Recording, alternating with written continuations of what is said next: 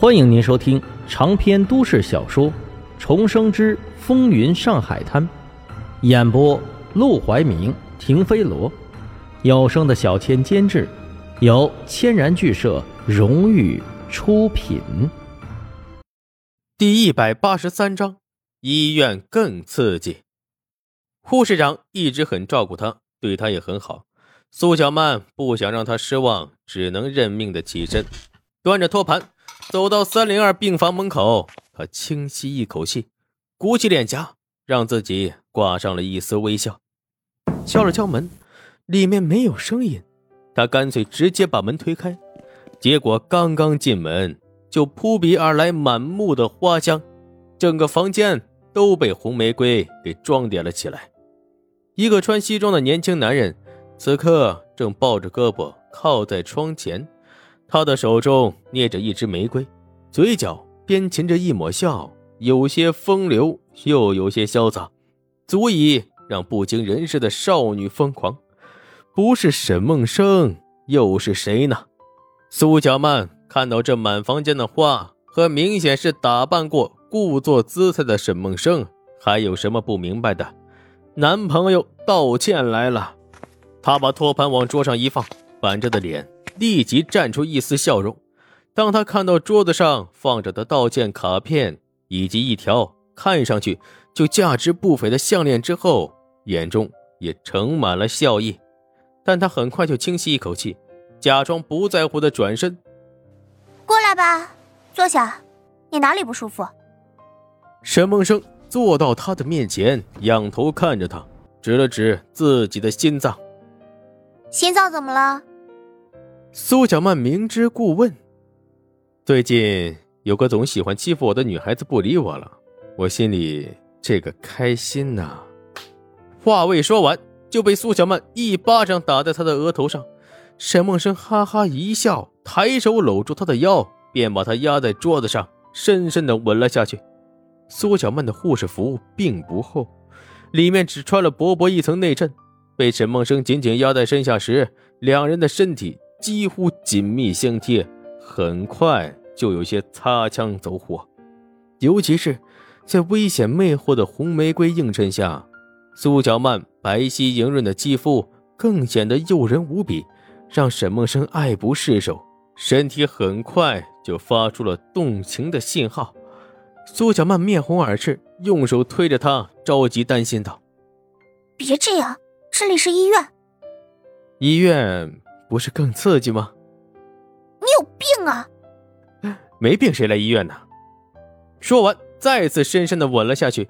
这一次，他毫不犹豫的解开了他护士服的衣扣，把干燥而又温暖的大手探了进去。病房门口，两个小护士经过三零二时，忽然听到房间里传出一声撞门的闷响，把他们吓了一大跳，不禁对视一眼，走到门口敲了敲门：“没事吧？”房间里一片沉默，他们又敲了敲门，担心不已。里面有人吗？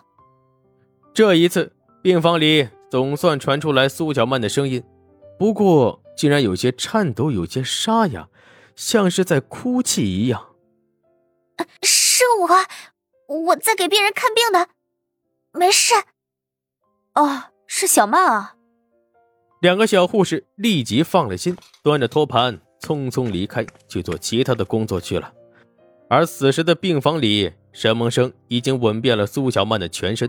虽然没有让她尝到鱼水之欢的滋味但是作为一个连接吻还有些生涩的千金小姐来说，只是如此也足以让她刺激的仿佛虚脱一般。沈梦生抱着她躺在病床上，一边欣赏着她完美的曲线。一边注视着苏小曼，黑眼睛轻笑。和二英不必说，他只是为了配合敷衍罢了，甚至不觉得多痛快；而和焦小娘，也只是为了发泄欲望。但跟苏小曼在一起时，却是全然不同。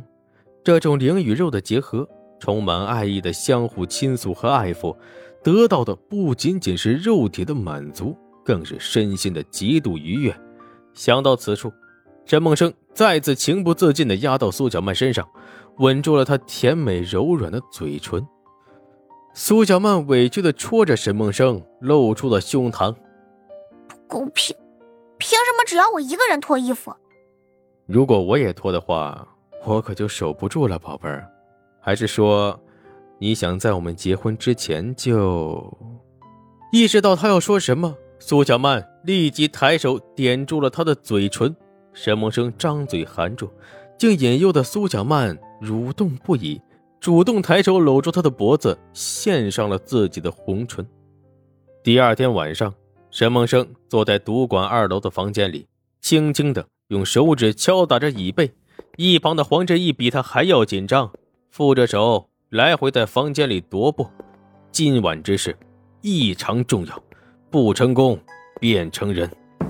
门口传来伙计的声音：“生哥，楼下来了个叫薛玉川的军官，说是要见你。”来了，沈梦生站起身来看向黄振义，黄振义叹口气，摆了摆手：“去吧。”沈梦生看着黄振义，忽然对他深深的鞠了一躬。